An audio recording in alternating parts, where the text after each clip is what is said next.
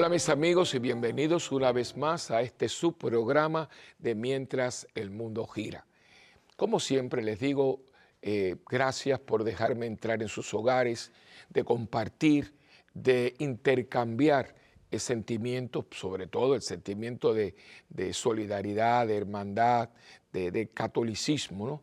Eh, catolicismo en su pura esencia, porque ustedes son muchos, muchos países, eh, muchas idiosincrasias, pero todos unidos en el mismo corazón de Dios, en el corazón de Jesús, en el corazón de María, nuestra Madre, que nos abraza, que nos, que nos enternece y que nos lleva, nos lleva a Jesús. Y en esos corazones de Jesús y de María nos encontramos todos. Y somos uno. Y para mí encontrarme con ustedes, encontrarme con todos y encontrarme con todos es encontrarme con cada uno de ustedes. Y es para mí una verdadera bendición. Eh, como ya les he dicho anteriormente, eh, llegar hasta aquí eh, es fuerte, ¿no? Yo, siempre he terminado las misas del domingo, me preparo, voy para el aeropuerto y con todo el jaleo que hay con los, aviones que se tardan, que cancelan, pues uno va un poco con trepidar de corazón porque eh, ahora mismo el vuelo que yo venía para acá se, se, se demoró y llegué un poquito tarde, pero no importa, porque la bendición que yo tengo eh, de estar con ustedes y de grabar estos, estos programas, ¿no? Eh, que para mí son, para mí es una bendición el poder llegar a ustedes. Con mis pequeños, humildes conocimientos, eh, no soy nadie así del, de nada del otro mundo, pero sí hay un deseo, hay unas ganas de, darle lo mejor de mí mismo, de toda mi experiencia de 48 años de ministerio, más todo lo anterior, eh, porque no solamente los 48 años de ministerio, están los años de preparación, el diaconado, eh, toda mi labor antes de entrar al seminario, porque yo desde que recuerdo, yo creo que yo empecé de monaguillo a los siete años, yo no era ningún nene bueno, buenito, no, no. Yo era travieso. Yo, digo, yo tengo como treinta y pico, cuarenta puntos, pero ninguno de cirugía, de pedradas y de cosas. Yo era tremendito. Eh, pero, pero yo siempre he visto esa, e, ese, ese Dios que, que, que, yo ven para acá, ven para acá. Eh, hay una gran amiga que quiero mucho y respeto, la señora Tania, que ella no lo podía creer. Digo, mira, eh, yo me conozco, yo me conozco. Y, y de hecho, yo tengo un propósito, espero que se respete, ¿no? Eh, que eh, yo no quiero ningún monumento ni nada de eso, me parece que eso es pérdida de dinero y tiempo, pero si algo pusieran en el lugar donde yo voy a reposar, Dios mediante, eran, son dos frases, y creo que esas dos frases definen todo, yo creo que definen toda mi vida. Y no es falsa humildad, no, no, es creo que recogen en mi experiencia hasta este momento la realidad de mi vida. La primera es, eh, eh, si no hubiera sido por el Señor. Yo estoy clarísimo, pero clarísimo, que si no hubiera sido por Dios, yo no estaría aquí. Menos vestido así y solo Dios sabe dónde, qué hubiera sido de mí. ¿Por qué? Porque yo me conozco un poco, no quisiera, no como yo quisiera, pero creo que a estas alturas, y yo sé, yo sé cómo es, y, si no ha pasado esto, y si no ha pasado lo otro, y si no he sido otro tipo de persona, es porque Dios me ha recogido, me ha, me ha cubierto con sus plumas, como dice, en las, alas nos recoge, nos cubrimos, no, nos escondemos en las alas de Dios, ¿no? Eh, la primera es esa, eh, si no hubiera sido por el Señor, mi alma se hubiera perdido. Yo, yo en eso, eso se canta, pero cada vez que yo, para mí es una confesión. La otra es cómo le pagaré al Señor todo el bien que me ha hecho. Una es por otra, ¿no?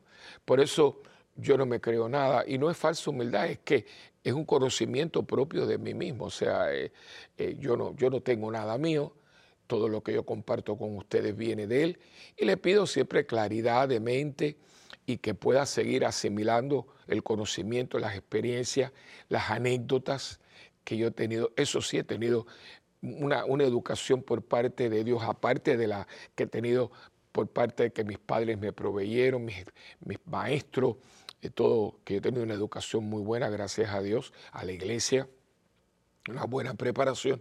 Pero aparte de eso, todo, lo, todo ese, ese lenguaje, toda esa educación que a nosotros nos proporciona la vida. Por eso la gente de la calle dice que no hay mejor universidad que la universidad de la vida. Y es verdad, porque uno aprende mucho de la gente, de los momentos agradables y desagradables, ¿no? Y uno va recogiendo, va recogiendo y va eh, archivando. Y de momento uno se da cuenta de que, mira, yo voy pensando, yo voy actuando y uno va madurando. Ahí viene la maduración que es fruto de todo lo que uno va asimilando positivamente a través de la vida. Hay gente que no lo asimila positivamente y por eso hay gente muy amargada, eh, muy rencorosa, eh, muy punzinosa.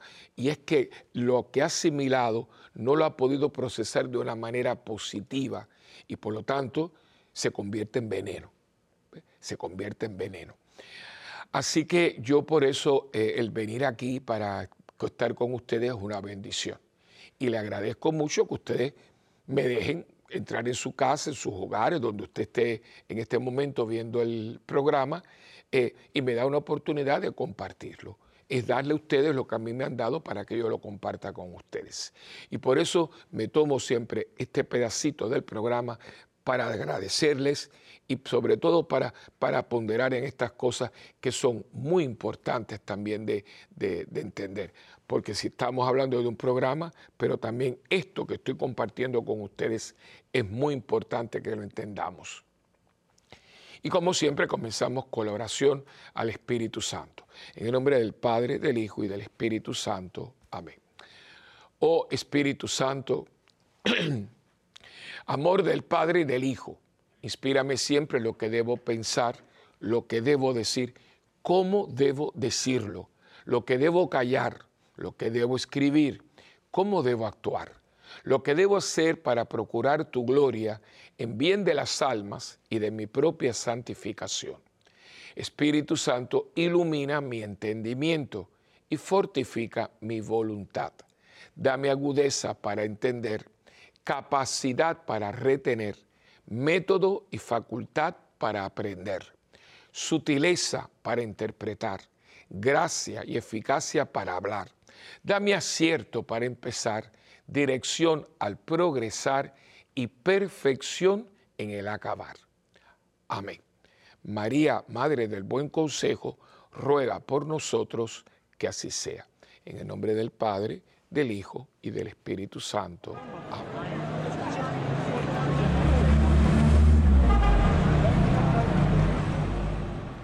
Como ustedes acaban de escuchar, hice esa pausa para que ustedes pudieran escuchar, ese ruido, así es como nos escuchamos nosotros en el mundo. Yo siempre como un poquito, con un poquito de mente fantasiosa, yo me imagino si alguien estuviera escuchando fuera del planeta Tierra, ¿cómo nos escucharía? Y yo me imagino que estaríamos, lo que acaban de escuchar hace un momento, ¿no? Ese, ese, ese, ruido. Y por eso a este programa le, he puesto, ¿por qué tanto ruido? ¿no? Eh, si hay un momento en que es increíble eh, la cantidad de información de conversación, todo el mundo hablando, es este momento. Eh, y, hacemos ruido, porque si cuatro personas están hablando a la misma vez, es imposible escuchar a nadie, lo que hay es un gigantesco ruido. Y fíjense que hoy se ha perdido, entre las múltiples cosas, se ha perdido el arte de escuchar. No podemos, porque acuérdense que la gente va caminando con algo puesto en el oído eh, que, yo al principio, hasta que no me acostumbré, yo decía, pero la gente está loca, porque yo veía una persona caminando, y yo decía, pero está loco, hasta que me di cuenta de que tienen los aparatitos estos aquí, y entonces van hablando, ¿no? Eh, es, es un ansia de, de hablar y de hablar y de hablar y de hablar, pero yo digo, bueno, ¿y quién escucha? Hay personas que cuando tú estás hablando te están contestando. Hay personas que el diálogo no es posible y esto está pasando. Por eso parte de la polarización en que estamos, en que todo el mundo habla, pero nadie escucha. O sea, si yo, pero porque escuchar no es lo mismo que oír. Todo el mundo está oyendo, la gente no está sorda, pero nos estamos escuchando cuando yo vengo a alguien, cuando yo esté escuchando a alguien, cuando yo esté dialogando con alguien, yo estoy poniéndome todo en una actitud de escucha, es decir, déjame ver lo que está diciendo, déjame asimilarlo, déjame procesarlo para yo entender lo que está la persona tratando de comunicarme. Eh, ¿Por qué? Porque nosotros no somos, eh, no somos personas que usamos la telepatía. O sea, ¿sabe que hay ficción? Se dice que, eso, que hay gente, cuando usted ve películas de, de los extraterrestres que no hablan, sino que todo lo, lo piensa. Todas esas cosas que usted ya puede ver en películas y en ficción, que se han sofisticado tanto que ya no necesitan vocalmente hablar, sino que todo es mental. ¿no? La famosa telepatía, algo como, algo como eso. Pero nosotros los seres humanos hasta el momento necesitamos emitir sonido acompañado de letras del alfabeto, del abecedario, para poder comunicarnos los unos a los otros. Pero algo que parece tan sencillo, hoy en día no lo es, porque hoy todo el mundo habla y nadie escucha. Y queremos imponernos de tal manera. Y a veces que usted está hablando con una persona y usted tiene que decirle, pero déjame hablar, déjame hablar porque está hablando sobre uno, ¿no? Porque quiere contestarse. Es como eh, imponernos o, que tengo tanto que decirte, pero espera tu, espera tu turno, espera tu momento, ¿no? Entonces, estamos todos hablando. Yo pregunto, ¿por qué? Yo creo, mi opinión, y por eso y de este programa, que hay dos elementos aquí que me parecen muy fundamentales. Uno, que le tenemos miedo al silencio. Yo creo que nosotros le tenemos miedo al silencio, porque para algunos soledad y silencio son palabras aterradoras. Hay gente que dice, no, no, yo no puedo vivir solo, yo no puedo estar solo. Y son gente que cuando se levanta pone el televisor. Dice, pero ¿por qué tú estás? No, no, porque yo no, ese silencio a mí, me, a mí me, no, no me gusta, me pone nervioso. ¿Cómo es que me ponga nervioso el silencio? ¿Por qué? porque esto corresponde a algo interior. Yo no soy psicólogo, yo no soy ningún padre espiritual de la mística, eh, mística religiosa, soy un ser humano muy, muy sencillo, un cura, cura, cura, cura de almas, con una experiencia de unos años, de mi propia experiencia. Y cuando yo veo que yo no puedo estar, que estoy como ansioso, que, que, que no puedo resistirme yo mismo, que yo tengo que sentarme porque algo está sucediendo. Porque no hay, no hay mejor compañía que la de uno mismo. Sentarse tranquilo, poder mirar un atardecer, mirar un crepúsculo, eh, mirar el mar, estar tranquilito. Eh, a mí las personas me preguntan, padre, ¿y usted que cuando viaja, que va, usted va con algo? No, yo voy solo, ¿no? Eh, ahora mismo la parada para llegar aquí fue una parada grande, fue como, si fueron casi cinco horas, eh, porque esta vez cogí la ruta esa de eh, San Juan, Miami, Miami, Birmingham. ¿no? Eh, a veces tengo que ver otra vez porque a veces es demasiado, pero fueron cinco horas, casi cuatro horas y pico, ¿no? Y yo venía cansado porque fue un sábado muy fuerte, el domingo las misas, y yo me sentía, y de hecho me, dormí un poquito en el avión, yo no sé de dormir mucho en el avión, y estaba cansado. Pero yo me senté, y el aeropuerto de Miami es un aeropuerto bastante de mucha gente, y me senté a ver un poco, ¿no? Es como un gigantesco espectáculo, porque la gente usted ve de todo, ¿no? Eh, pero, y, me puse a meditar, porque son mis hermanos, esa gente tiene mucho conmigo, yo con ellos, ¿no? Y aquí me decía, pero usted no se aburre, digo, para nada, yo no me aburro para nada. Y dice, pero usted eh, no está solo, no se siente, no, porque yo me caigo bien. Yo me, y usted tiene que caerse bien. Si usted no se soporta, ¿a quién usted va a soportar? Y a mí esto me ocupa y me preocupa porque yo no puedo entender que usted no pueda estar solo y en silencio. ¿Por qué? Porque usted, usted no puede hablar con uno mismo. No estoy hablando de una persona que está un poquito perturbada, ¿no?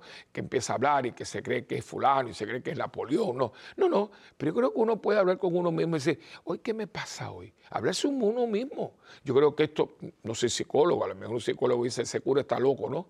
Pero yo creo que hablarse uno mismo y decir, ¿por qué estoy actuando de esta manera? Cuestionarnos, cuestionarnos, ¿no? Eh, ¿Cómo voy? Yo creo que voy bien. E, es vivir con ese niño interior que todos nosotros tenemos. Porque es que es necesario. Y me ocupa de que nosotros no podamos eh, hacerlo, porque cuando no tengo puesto el, televisor, porque me desperté, y algunos tienen, como hay todos estos aparatos, televisores, radios, etcétera, tienen todos relojes integrados, pues hay algunas personas que los despierta el televisor los despierta la música. Y no es una música, es música muy linda que te dan un poquito de sosiego en la mañana, por ejemplo, sonido. No, no, no, no, a veces eh, dale que te pego lo que vea. Y si es el reggaetón y eso de bum, bum, bla, bla, bla, bla. O sea, usted sabe lo que es despertarse con ese ruido en la mañana. ¿Cómo usted ora? ¿Cómo usted? Porque yo les voy a compartir, ¿no? Eh, yo tengo una rutina. La palabra rutina para mí es un poquito peligrosa porque la rutina es para, para cosas, no para personas, relaciones afectivas, eh, eh, el ejercicio de mi profesión, eh, mi, contacto, mi relación con Dios, no puede ser rutinaria, no puede, tiene que tener una frescura diaria, ¿no? Diaria. Pero sí hay que tener una cierta, yo le diría, a mí me gusta más una programación del día, no me gusta tanto la rutina como programarme, ¿no? Y yo tengo mi, programación en el día, eh, la casa donde yo vivo, la casa parroquial, no es mía, la casa del párroco, ahora es mía, próximamente será del próximo, ¿no? Del próximo párroco, ¿no? El tiempo no pasa por gusto, eh, y esa casa yo, de hecho yo la, estoy ahora cambiando un poquito, pasó mucho tiempo, estoy haciendo unos ajustes porque eh, quiero que esté bonita para el próximo párroco. A ah, ver, usted se va, no, estoy diciendo que me voy, pero que, yo, como yo no tengo ese dineral para hacer que vengan decoradores y cosas así para de un día al otro, tengo que ir arreglando cositas para que cuando llegue el momento, que está hoy más cercano que hace cinco años atrás, y pero una casa sencilla, muy sencilla, eh, eh, y tiene dos pisos, ¿no? las habitaciones que son dos arriba, eh, y abajo está una sala comedor con su cocina sencilla, una casa sencilla. Eh, y, yo, claro, tengo el cuarto, el cuarto del párroco, que tiene como un pequeñito estudio y después la habitación de dormir y el baño. Y yo eh, tengo como una butaca, una butaca mecedora. Me gusta mucho mecer. Me parece que a mí me mecieron mucho de niña y me encantan los sillones, me gusta mecerme, ¿no? Y hoy, entonces yo me levanto, eh, yo tengo que bañarme. Yo lo primero que hago es bañarme. O sea, eh, ¿por qué? Porque me, refresca, porque el agua de la cara no eso me, yo, yo me, me, me, todo completo para, y eso me revive, ¿no? Me afecto, etcétera. Y entonces ya vestido, me siento en mi butaca. Y yo tengo un cuadrito eh, que yo lo tengo del seminario, del Sagrado Corazón, que, es baratito, eh, me la compré en una tienda en, cerca del Vaticano, que se llama Soprani. Eh, yo no sé si está todavía. Y que es gente de muchos souvenirs y esos que son como cuadritos. Y aquí está el Padre Nuestro en italiano, que casi está borroso, y el Sagrado Corazón. Yo, yo tengo una afinidad muy grande con el Sagrado Corazón, porque mis papás se casaron en la iglesia del Sagrado Corazón y mi primera asignación como sacerdote fue la Academia del Sagrado Corazón y viví en el Sagrado Corazón. Eh, eh, tengo eh, una, una, unión muy bonita con la Universidad del Sagrado Corazón, tengo un doctorado del Sagrado Corazón, o sea, el Sagrado Corazón es algo y, es muy mío, ¿no? y entonces, pues, un Sagrado Corazón que está ahí, viejito, pero y lo tengo todo. Y tengo otro cuadrito chiquitito del Sagrado Corazón frente que lo compré en una casa de antigüedades en Lourdes. Y es un cuadrito que, claro, como era una casa de antigüedad, viejo, viejo, pero muy bonito. Así que el Sagrado Corazón. Entonces, yo me siento y ahí hago los laudes, la, eh, eh, oficio de lectura, que son la oración oficial de la iglesia. Tengo un librito que es muy para mí, que son los, los, los cinco minutos con Santa Teresita, que me ayuda mucho porque esa es mi santita, esa es mi hermanita del cielo, junto a Bernardita, que le, que le, empecé a querer y a, apreciar cuando me hicieron párroco y he ido descubriendo esta mujer extraordinaria que yo digo que es por descubrir. Bernardita es Bernardita, ¿no? Eh, entonces, creo, y eh, el Magnífica, eh, la, la, reflexión sobre la misa del día, y hablo un poquito con Dios. Y yo no bajo hasta que yo no haya hecho eso, en silencio. Yo no pongo ni música, no pongo es escuchar, escuchar, ¿no? Y, mentalizarme para poder confrontar un día que, créame, los últimos años son muy fuertes. Yo no sé si es que esto es más viejo o algo, pero yo noto que la intensidad de cada día eh, es muy dura. Yo hay días que uno y dos y tres y cuatro eh, son no me gusta decir malas noticias, pero son noticias que no son agradables. Eh, ¿Por qué? Porque yo no sé cuántas personas, yo esto lo he hablado anteriormente con ustedes, yo he tenido, yo creo que son como 10 personas muy queridas, muy claves en la parroquia, que han transitado hacia el Padre. Eh, pero gente que, para decirle que, por ejemplo, un Joaquín Padilla, Joaquín y su señora eran como mis padres, porque de hecho Joaquín tiene, cuando eh, transita, tiene la edad que hubiera tenido mi papá. Y él me dice, padre, usted es mi hijo, que mayor, ¿no? Eh, y, se nos fue, o sea, eh, ¿y cómo cambió? Porque ya, ya, yo no tengo los domingos, ahora sí que yo estoy solo totalmente en Puerto Rico. Una María Fuente, una mujer joven, llena de vida, y que se nos fue así, pero así. o sea, puedo como ellos, el último fue Chichi, eh, que era que contaba a nosotros la colecta un hombre. O sea, puedo aquí estar uno, y dos, y tres, y cuatro.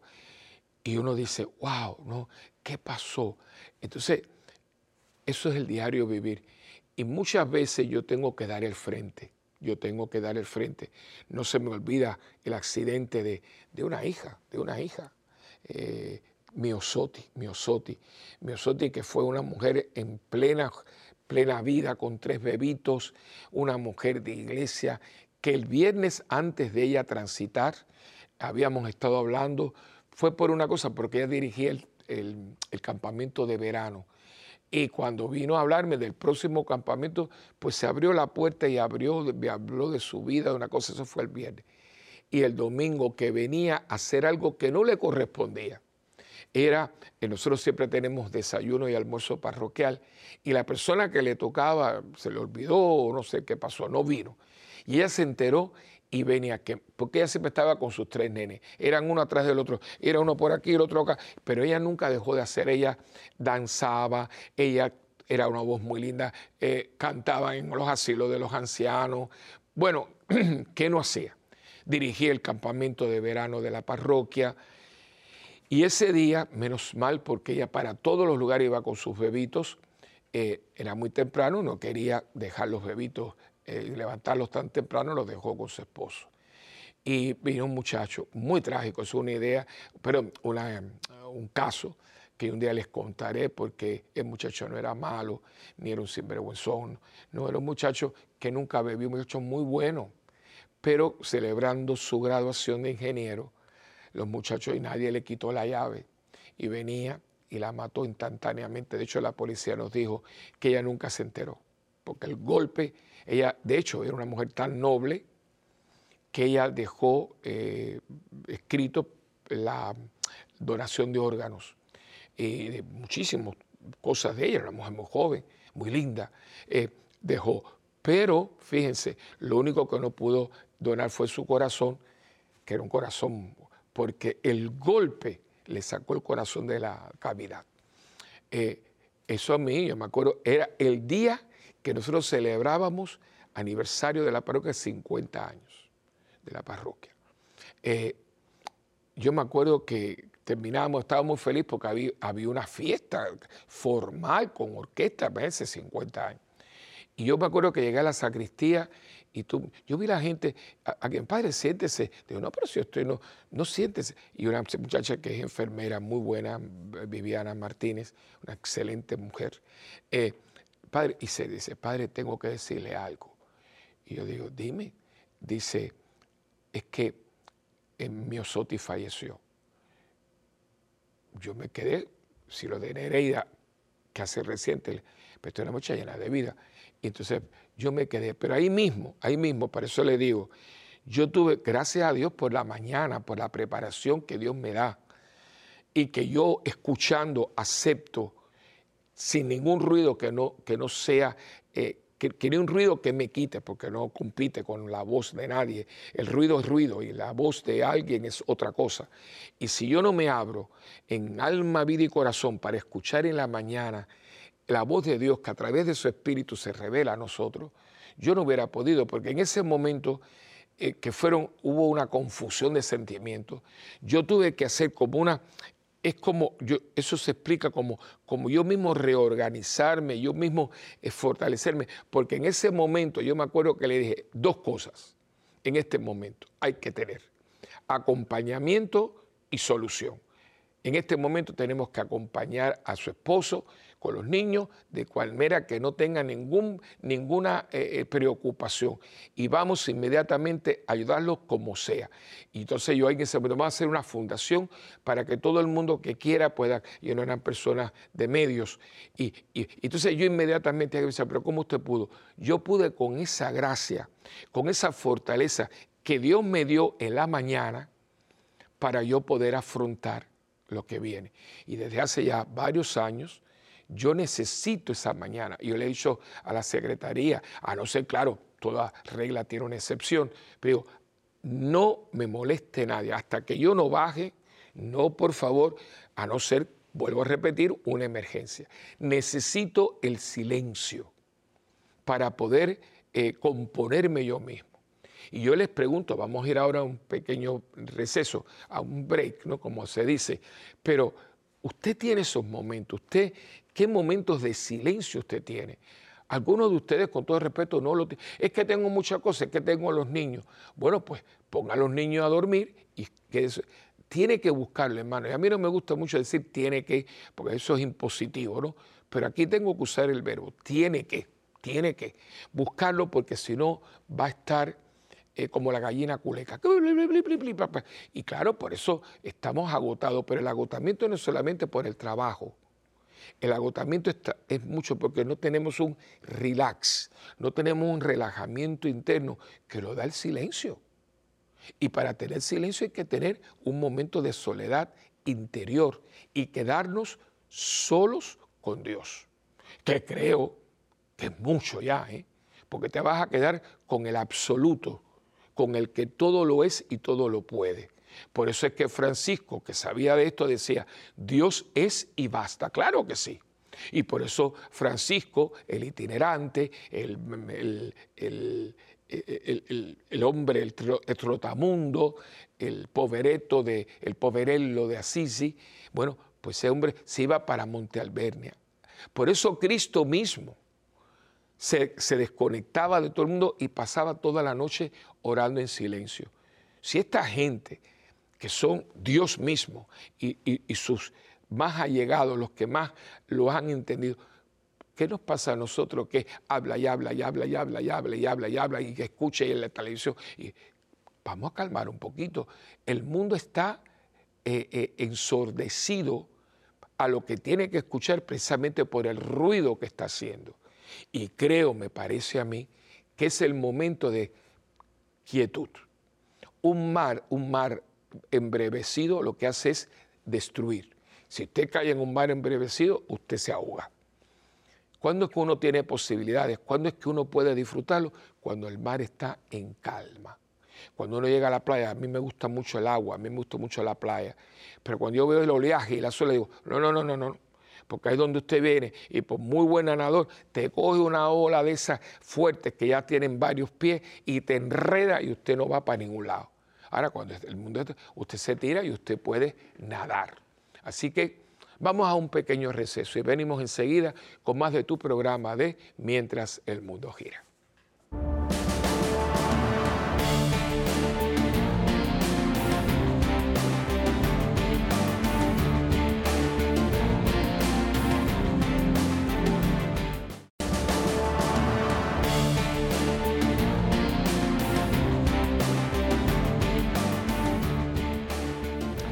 Pues como siempre me gusta eh, darles un texto. Este texto es tan lindo. Eh, yo no sé, inclusive cuando uno lo lee, claro, la palabra de Dios está viva y, no es de extrañar que cuando uno la lea, uno, sienta, uno sienta eh, diferentes sentimientos, ¿no? que usted, por ejemplo, lea algo y dice, oye, eso a mí me, me tocó, eso me cuestiona, eso me hace llorar, Tranquilo que eso es muy normal, porque esta palabra no es una palabra que usted está leyendo en referencia a o que es un legado que nos dejaron o es una historia que nos cuentan. Esta es una palabra viva, esta es la palabra de Dios. Y como Dios está vivo, pues la palabra suya está viva, ¿no? Eh, y este texto cada vez que yo lo leo eh, me da mucha paz, porque de eso se, trata, ¿no? Y siempre que lo leo también lo, enlazo a, lo primero, el primer cántico angelical que se oye en la tierra, no palabras de ángeles, porque anteriormente se había, ¿no? Pero el primer cántico angelical a nivel de todo el coro de los ángeles, que se precisamente tiene que ver con esto, ¿no? A los, y a los, a, los, a los pastores. Gloria a Dios en el cielo y en la tierra, paz. Empieza toda la historia de Jesús, el verbo encarnado, empieza con paz y cuando se va, que vamos ahora a Juan capítulo 14, eh, versículo 27, mire lo que nos dice, les dejo la paz, mi paz les doy. No se la doy como la da el mundo. No se turbe su corazón ni se acobarde. Ahí está no es la paz del mundo. La paz del mundo es una paz condicionada, es una paz que muchas veces tiene muchas ataduras. Miren todos esos tratados de paz históricos que se han hecho en el mundo, todo lo que han traído. Por ejemplo, yo como historiador amateur, ¿no? Eh, eh, un ejemplo claro de esto fue eh, cuando se terminó la, la Primera Guerra Mundial, eh, se hizo un tratado de paz, famoso tratado de Versalles. Y se llama así porque los países que ganan la guerra se reúnen en el Palacio Versalles para, llevar a cabo todos los acuerdos de paz. Eh, y fue, fue, un acuerdo muy, muy accidentado. Eh, suprimieron países, hicieron países, cambiaron fronteras y dejan todo el cimiento, todo, para que surgiera ese anticristo que fue Adolfo Hitler, ¿no? Eh, porque fue una paz construida. Hay una novela que se la recomiendo, eh, son, son, tres tomos. Eh, la primera es los, cipreses, los cipreses creen en Dios, el autor es Gironella. Gironella eh, tuvo premios, de todos los premios, porque si usted quiere leer una buena eh, novela sobre eh, lo que fue la Guerra Civil Española, no deje de leer de Gironella, Los cipreses creen en Dios, hasta el nombre es lindo. Son tres tomos. El segundo tomo es Un millón de muertos, que fue más o menos lo que produjo la Guerra Civil Española, y el tercero, por eso lo traigo a colación, ha estallado la paz. Que dice, ¿cómo que estallar la paz? Porque es una paz que ha tenido hasta el día de hoy, siguen con la cuestión de Franco. Bueno, imagínense usted que el gobierno de España, qué rencor, qué odio, qué, que un hombre que estaba enterrado, tampoco era un... estaba enterrado eh, eh, en el piso, o sea, no había ningún monumento frente al altar, ahí estaba y, ahí estaba, pero era nivel de piso, usted podía pasar por encima, ¿no? Estaba enterrado eh, Francisco Franco y, nada, pero miren que, que lo desenterraron de ahí y lo mandaron para el cementerio de la familia, en, cementerio donde estén en, Madrid. Eh, eso no es paz, por eso, por eso es la paz, porque la paz es fruto de, de un proceso interior, donde usted se siente tranquilo, donde usted se siente en paz, donde usted se siente eh, a gusto con usted y con todo. Cuando uno perdona de corazón. Por eso es que Cristo es Cristo, Cristo es Dios. Dice, el que no perdona de corazón a su hermano. Dice, ¿por qué pone de corazón? Porque hay muchos perdones que no son de corazón, que se dan con la muela de atrás, que se dan con una especie de retranca, y lo que tiene es que es un perdón con, con, vestigios de rencor y de cuando yo pueda te arranco la cabeza, es el rencor ese que nosotros hemos inventado, el perdón ese que hemos inventado, que yo perdono pero no olvido ese. Y Cristo dice, no, no, ese no es el perdón que yo les digo. Yo les estoy hablando a ustedes del perdón que nace del corazón, el perdón que da paz, el perdón que da paz. Y hay mucha gente que tiene muchas cosas y y, algunos son justificados. ¿eh? No digo que se pueda justificar el, rencor, el, odio, pero hay, acontecimientos y eventos que no dejan que el proceso de perdonar de corazón se lleve a cabo. Eh, y eso, cuando la herida está abierta, la herida está expuesta a, cicatrizarse, a sanarse, pero también está expuesta a que se, eh, que se contamine y, que se empiece a podrir y que venga una crisis que a lo mejor tenga que cortar el miembro, porque la, herida está abierta y la herida tiene dos posibilidades. Una es de curarse, de sanarse, de cicatrizarse, pero otra, otra es de contaminarse, de podrirse y de cortarse, porque está abierta. Entonces, cuando una persona tiene acontecimientos y todos tenemos acontecimientos, pueden ser muy personales, pueden ser comunitarios, pueden ser nacionales, y aquí hablo, ¿no? Eso es lo que pasó con la guerra. Fíjense que la guerra civil española, cuando, cuando pasó, y ahora el gobierno este de España ha hecho un ministerio, un ministerio se llama el Ministerio de Memoria Histórica, pero eso es un desastre, porque ellos están hablando de todos los muertos de Franco. Claro, Sí, había una parte que era la franquista, tuvo que matar gente, ¿no? Pero no hablan de los miles de curas y monjas y laicos y gente que mataron impunemente. Eso es impresionante la cantidad de mártires que hay de España. Muchachos jovencitos seminaristas, monjas violadas. Usted no puede hacer una, una memoria histórica, y perdonen el, el, paréntesis, una memoria histórica cuando usted no es equitativo, cuando usted no es objetivo. Entonces, ¿qué sucede? Que esto pone a la gente ¡ah! violenta, ¿no? Les pongo un ejemplo claro que está pasando ahora. Yo no estoy inventando nada. Pero usted está hablando política. Yo no estoy hablando política, eso está pasando en España. Y por eso ustedes ven que usted ve las audiencias de las cortes españolas y ahí la gente se tira para matar, uno de un lado y el otro de otro. ¿Pero por qué? Y así no hay paz. Pero yo digo, se sienta, no, ahí nadie se siente a escuchar. Yo vengo a acabar contigo porque tú quieres acabar conmigo. Y yo pregunto, hermano, ¿hasta cuándo podremos aguantar esto? Eh? Por eso ustedes ven que es el ruido y es el improperio y es el ataque y es la acusación. Aquí en Estados Unidos, esto es increíble. ¿Cuándo en la vida? Nosotros habíamos visto, este hombre ya se fue, el, presidente, y siguen con esto y dale que te pego. Digo, pero, pero si aquí han habido personas de política que han hecho cosas iguales o peores. Pero es hasta que usted no diga, ya, ya, yo te perdono, vamos a estar tranquilos, no hablemos más de esto, vamos a pasar la página.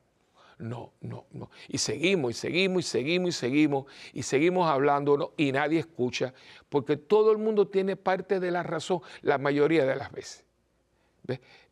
Pero hay que pasar la página, hay que pasar la página. Y hay que tener eh, heroísmo y hay que tener nobleza de corazón para decir, mira, yo voy a dar mi brazo a torcer, yo, yo me rindo. De hecho, no recuerdo, ahora tengo el, la, idea, el texto, pero no me acuerdo eh, qué, escritor. Eh, eh, la oración de la mañana estaba leyendo esto hace meses, que decía que el verdadero, el verdadero héroe, el verdadero santo, estaba hablando de la nobleza de corazón. La, verdad que no recuerdo autor ni, ni publicación, pero la idea esencial era, hablando de la nobleza, de, del heroísmo, de la santidad, que aunque yo tenga la razón, si es por el bien común, yo dejo de tener la razón para que haya paz. Eh, eh, es, una nobleza, ¿no? Mira, si yo aquí soy el que estorbo y todo el mundo está así, yo me voy, yo me voy.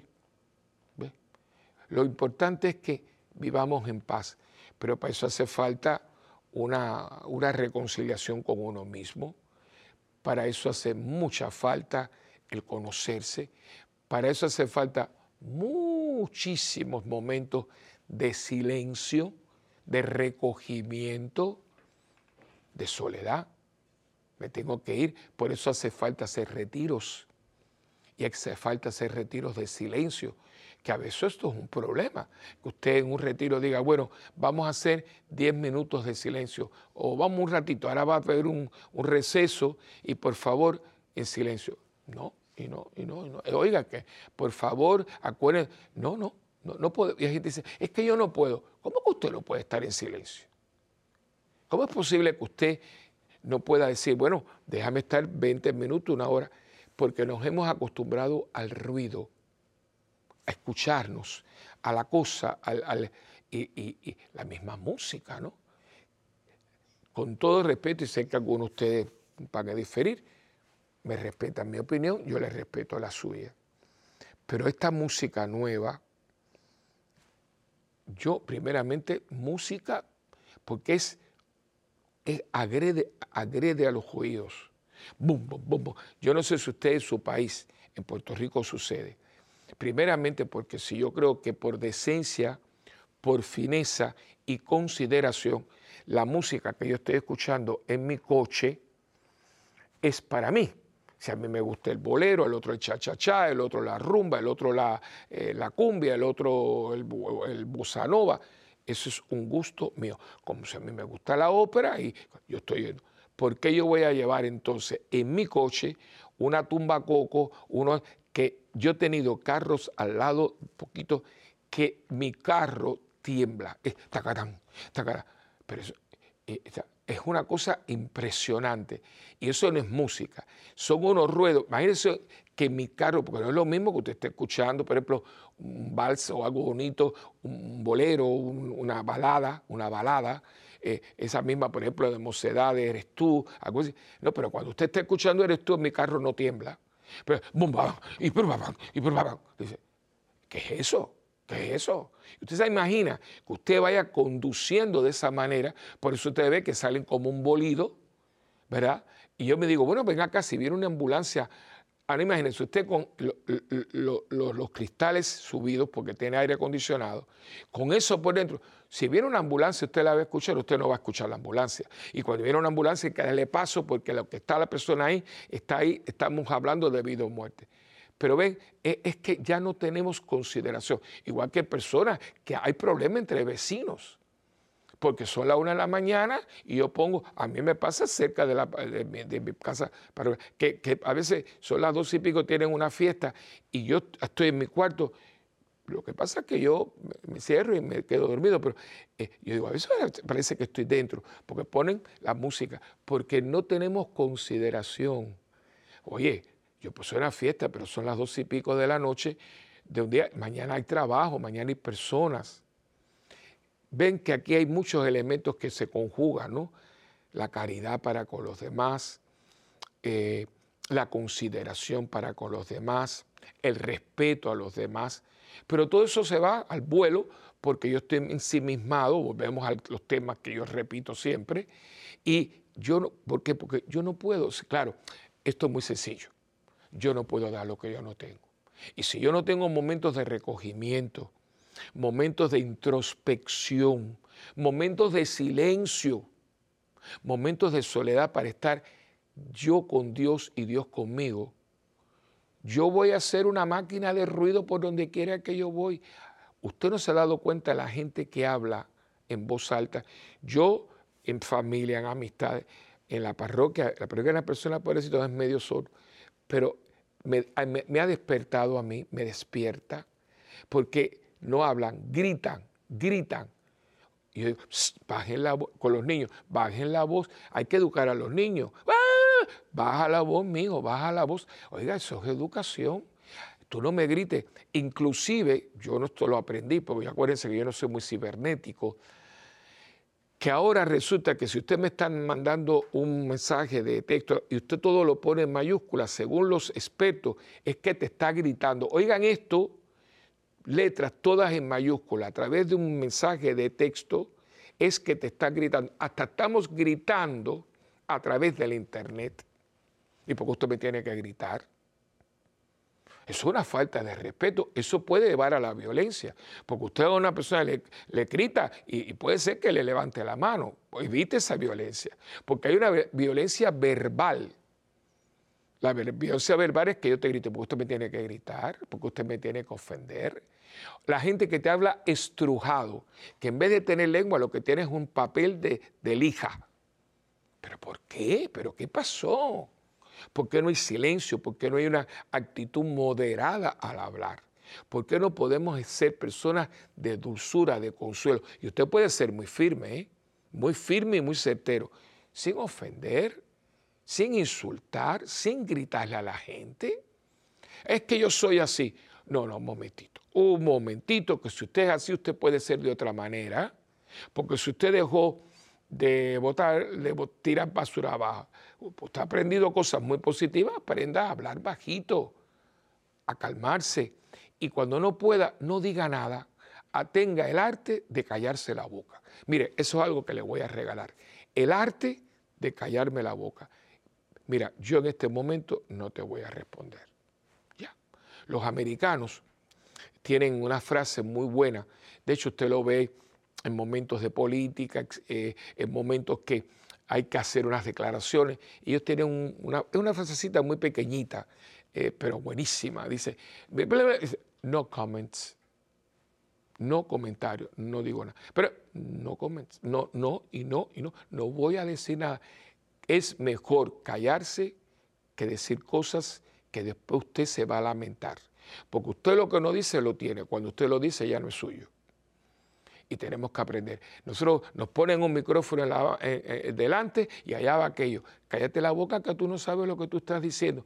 Y estamos acostumbrados a, a, los programas de televisión, no sé su país, Puerto Rico desgraciadamente los tenemos, de chisme, de bochinche. Hay un personaje que acuñó, acuñó, acuñó una frase, es una palabra que se la, va a aprender porque yo no la he oído en ningún otro país latinoamericano. No es que yo los haya ahí visitado todos, pero en mi experiencia de los varios que he conocido, y conozco varios, eh, nunca he oído esa palabra. Esa palabra es muy nuestra, puertorriqueña, bochinche.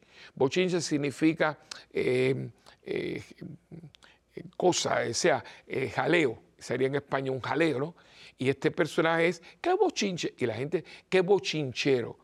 Eso no es cristiano, hermano, eso no es cristiano. O sea, eh, de, siempre relajo, sería un relajo, ¿no? Relajo. No, hermano, no, eh, las cosas son serias. Y si alguien comete un, error, no es para que usted esté, eh, dale que te pego con eso y dale, porque mientras más revuelva la basura, más apesta. Pero hay gente que los ratings, el puntaje, lo hace hablando lo que no tiene que hablar diciendo lo que no tiene que decir y sobre todo haciendo leña del árbol caído. Eso no se hace. Y nos reímos y seguimos y, seguimos sintonizando. Y para mí esto crea un ambiente que es el que tenemos ahora. De chisme, de dime que te diré, eso mismo que ustedes, la gente, todo el mundo, porque hay muchas maneras de hablar. Todo lo pone en Facebook a mí, ¿qué le importa a la gente lo que usted está comiendo? ¿Qué le importa a la gente que ahora usted, está bañándose? ¿Qué le Eso son cosas privadas. Pero e, es un afán de, hablar, porque hablamos de muchas maneras. ¿eh? Todo, lo voy, todo lo voy a postear. ¿Y por qué? ¿Será que usted tiene idilios de grandeza y todo el mundo tiene que saber el carro que yo tengo y la ropa que yo me pongo y el jabón que yo me, que me baño? Me parece absurdo, ¿no? ¿Dónde está la privacidad? ¿Dónde está mi, tiempo? ¿Dónde está mi, ambiente? mi casa, mi hogar, ese, ese entorno que yo creo que el hogar es un lugar sagrado. Al punto que el Papa Juan Pablo II le llama a la casa, a nuestras casas, iglesia doméstica. Miren para eso. O sea que su casa es una iglesia doméstica. Ahora, una casa donde está la música por ahí arriba, la gente gritándose, ¡ay, ven acá! Pero ¿qué es eso? ¿Pero qué falta de respeto es esa? ¿Dónde está el honor que nos tenemos que tributar por ser imagen y semejanza de Dios? y yo me río porque yo digo, ¿a dónde hemos llegado? Claro, por eso usted ve lo que yo empecé al principio, la gente correteando. ¿Usted tiene paz? Le voy a terminar con, con, con retiro, ¿no? Con Vanessa estamos en retiro, yo estoy dirigiendo el retiro. Y yo le voy a hacer unas preguntitas, ¿no? ¿Usted tiene paz? ¿Usted es instrumento de paz? Pregunto. ¿Usted tiene momentos de silencio? ¿Cuáles son esos momentos de silencio? ¿Cuán frecuentes son esos momentos de silencio? Cuánto tiempo son esos momentos de silencio, qué, qué, eh, qué tiempo, qué largueza tienen esos momentos de silencio. Usted habla con usted mismo para saber cómo usted está en relación con Dios. ¿Cuál es su examen de conciencia diario? ¿Cómo usted se dirige a los demás? ¿Cuál es su tono de voz? ¿Qué palabras salen de su boca? Cuando yo estaba en el, colegio, cuarto grado, había un libro, que eso hace años que no se ve en ningún lado, pero era un libro, era un libro del Departamento de Educación de otra Cuba, por supuesto. Era el libro se llamaba Moral y Cívica, y no era, no era del colegio católico, eh, religioso, era un colegio, eso era un libro del Departamento de Educación, Moral y Cívica. Imagínense ustedes, dónde está la moral y dónde está el civismo, ¿no? Y me acuerdo que todos los días, o creo que eran los web que teníamos moral y cívica, y hablaba de las palabras que uno decía, ¿no? Entonces me acuerdo porque siempre tenía dibujitos, estábamos en cuarto grado, fíjense que todavía me acuerdo, y decía, el niño que dice palabras bonitas y esto y lo otro, es un niño que de su boca, entonces había un niñito y salían de su boca claveles, rosa, gladiola, eh, margarita. Dice, pero el niño que habla mal, entonces había un niño con sapos, con lagartos, con culebra. Muchas, eso era cosa de culpabilidad. No, eso no era ninguna culpabilidad. Eso nos estaba diciendo otro, que es verdad. Hay gente que cuando abre esa boca, perdone la expresión, es una cloaca. Y hay gente que cuando abre la boca es un jardín de flores. Entonces uno hoy estamos haciendo mucho ruido. ¿Por qué tanto ruido? En el ruido usted no escucha. En el ruido usted no escucha. Fíjense que cada vez que Dios quiere hablarle a su pueblo, lo lleva al desierto. Y si algo hay en el desierto, es un silencio imponente. Imponente. El desierto tiene una belleza muy particular. Por eso muchos grandes santos y místicos están en el desierto, se han formado en el desierto. Porque en el desierto hay un silencio tan imponente que abre la posibilidad para que usted entonces oye la única voz que tenemos que escuchar, la voz de Dios. Yo espero que con estos puntos, diría San Ignacio de Loyola, puntos de reflexión, yo les haya ayudado a ustedes y yo me haya ayudado también, porque yo también a veces, oye, Padre Willy, baja la revolución, baja la revolución. Y yo muchas veces, porque por viaje y por todo, estoy mucho tiempo en silencio. Y a mí me gusta mucho el silencio y hablo, fíjense, yo tengo muchos programas, pero no se crea, porque no crea que a mí me, a mí me encanta, yo esto lo hice porque Dios me llamó. Yo no, y no me creo nada. Yo espero que lo poquito que yo le pueda hacer les ayude en algo. Pero me gusta mucho el silencio, porque en el silencio uno pondera, uno reflexiona, uno dice, caramba, no me había dado cuenta de esto, porque tienes tiempo para reflexionar. Bueno, hemos llegado al final del programa, espero, como ya les dije, que le haya ayudado un poquito y acuérdense de escribirnos, escribirnos a mundogira.ewtn.com y también visite nuestra página web parroquiasantabernardita.org o también estamos en YouTube. Santa Bernardita TV. Ahí están todos los retiros, todo lo que hacemos en la parroquia. Y también, si tiene algún enfermo, algún difunto, llame a la parroquia, a Irma Huidanela, al 787-762-0375. Y estamos en Facebook, Padre Willy, que ahí con mucho gusto podrá ver y podríamos tener algún tipo de contacto. Y acuérdense su donativo, ¿eh? su donativo de oración, muy importante. Y su contribución, cuan pequeña sea, siempre es bienvenida porque de eso es que vive este canal para poder llevar a ustedes a través de toda la programación en varios idiomas al mundo entero el esplendor de la verdad. Que Dios me los bendiga hoy y siempre en el nombre del Padre, del Hijo y del Espíritu Santo. Amén. Y hasta la próxima en este su programa de reacción inmediata. Pero antes de terminar, acuérdense que ustedes y yo tenemos una alianza, no la podemos violentar. Yo rezo por ustedes, ustedes rezan por mí y juntos por el mundo. Hasta la próxima.